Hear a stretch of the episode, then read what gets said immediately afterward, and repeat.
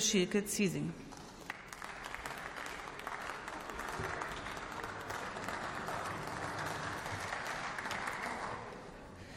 Frau Präsidentin, liebe Kollegen, verehrte Bürger!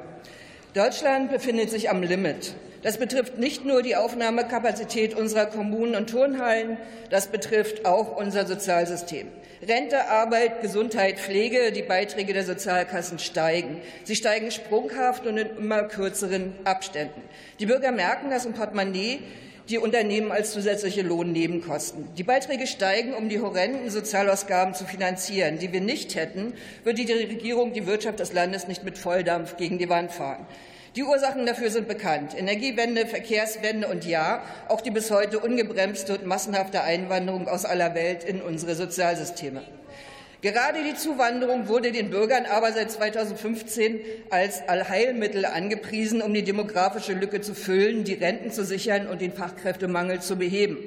Was hat man damals alles versprochen? Nach nur sieben Jahren erwirtschaftete ein Flüchtling mehr, als er den Staat kostet.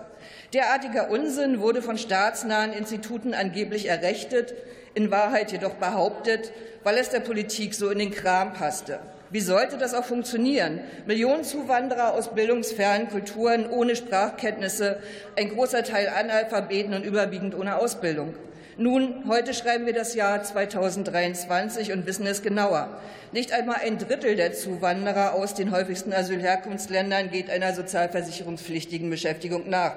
Der Rest bezieht nach wie vor Sozialleistungen.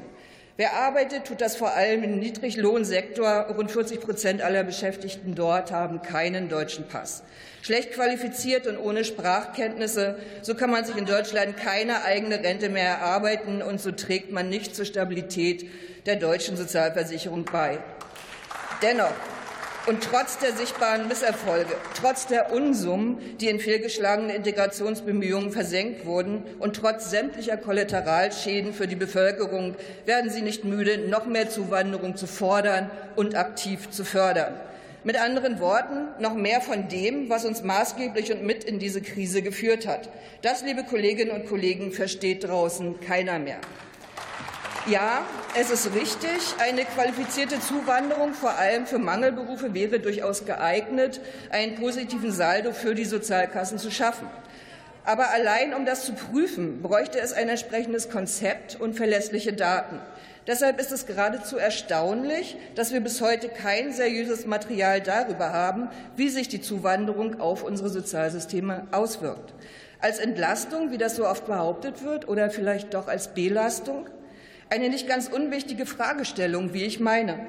Die Dänen haben es vorgemacht und sind diese Frage systematisch angegangen. Und nicht nur das. Sie haben unterschieden zwischen Einheimischen, Zuwanderern aus westlichen Ländern, aus nicht westlichen Ländern und aus den sogenannten MENAPT-Ländern.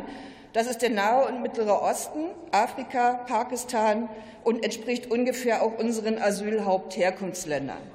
Die Ergebnisse sind so unerfreulich wie zu erwarten. Einen positiven Saldo als Beitrags an Beitragsleistungen erwirtschaften nur die Einheimischen und die Zuwanderer aus westlichen Ländern. Schon die Zuwanderer aus nicht westlichen Ländern verursachen netto mehr Kosten als Beiträge.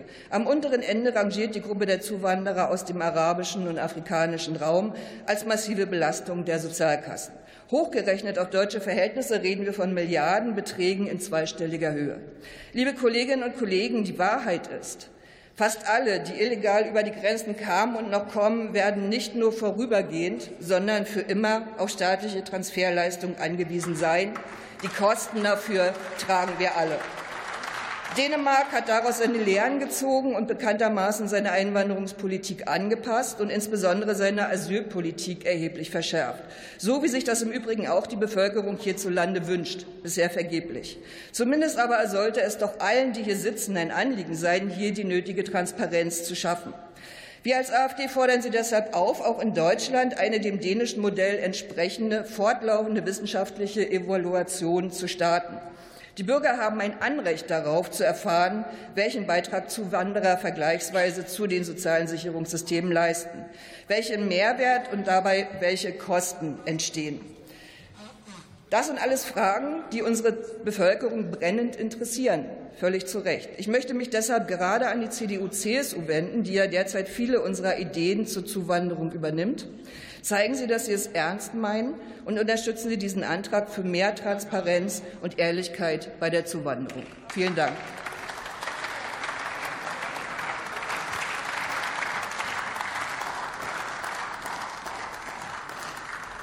Die Kollegin Raschanaz hat das Wort für die SPD.